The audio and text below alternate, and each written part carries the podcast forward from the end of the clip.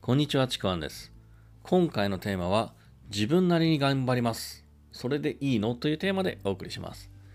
今回ですね、あの、行動基準の話になるんですけども、例えばこう何かを達成するために自分の行動基準を考えるとき、設定するとき、その基準のレベルを今までの自分の常識とか、今までのま行動、それを基準にしないことが、ま結構大事だったりします。特に何かこう新しいことを、新しい仕事とか、新しいことを始めるときに言えるんですけども、やっぱその時に今までの自分の、その自分基準で考えるのではなくて、すでにその分野とか内容で結果を出している人、そういう人を基準にすることがすごく大事なんですね。よくですね、あの、このテーマでもある自分なりに頑張ってみますという言葉があると思うんですけども、これまあ、あの、まあ一見ね、前向きな言葉ではあるんですが、正直なところですね、もう自分なりっていう言葉の、まあ、使い方にもよるんですけども、自分なりに頑張ったところで、結果も実はそれなりなんですよね。というのも、例えばこう、今までビジネスで結果を出したことない人が、新しいことを始めるときに、今までの自分を基準に自分なりに頑張るって言っても、正直元々の基準がそんなに高くないと、やっぱり結果は出ないんですよね。で、まあこれちょっと余談なんですけども、たまにこう、まあビジネスのコンサルとかで、ここまでや、例えば僕がこうこういうことやったよとか、昔こういうここまでやってみたよっていう話をすると、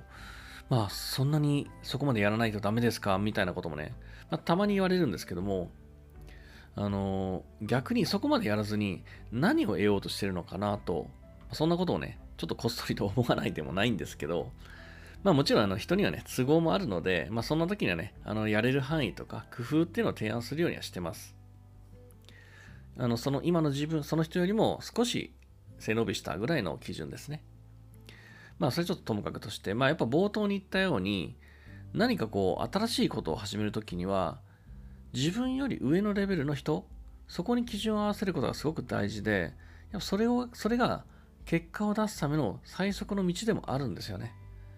自分の基準に合わせる合わせてると、なかなか芽が出ないっていうか、なんか結果が出ないんですよね。で、またですね、こう、ビジネスコミュニティとかで結構起きやすいのが、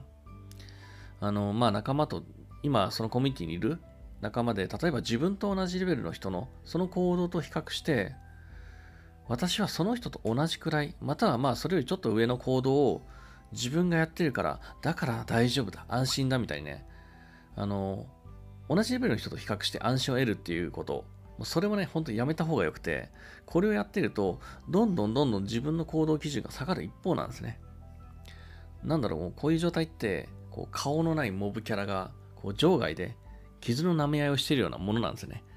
やっぱそんなのをね、基準にしちゃいけないんですよ。そういうレベルに合わせていくと、なんかね、こう意外と自分ができてる気になって、ちょっとね、満足感はね、高まるかもしれないんですね、一時的に。でも、それ、レベルを下げた満足感なんで、それをやってると気づいたらどんどんどんどんレベルが下がってしまうものなんですね。なんかこう、これもイメージなんですけども、高校生が小学生の算数の問題を解いて、俺すげえなーみたいにいい気になってると、なんか同じになっちゃうんですね。なんか、まあ、その満足感得るのはいいんですけど、それで結果が出るかっていうと出ないんですよ。それで大学と合格するかって合格しないじゃないですか。だから、今の自分なりに頑張るのではなくて、今の自分よりも基準が上で、それをこなすには、ちょっと頑張らなきゃなって思うくらいがちょうどいい基準だと思います。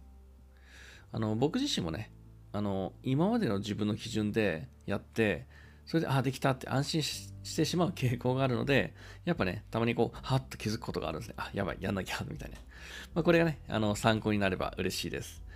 ではですね、あの、今回のテーマ、えー、自分、自分なりに頑張りますって、本当にそれでいいのというテーマでお送りしました。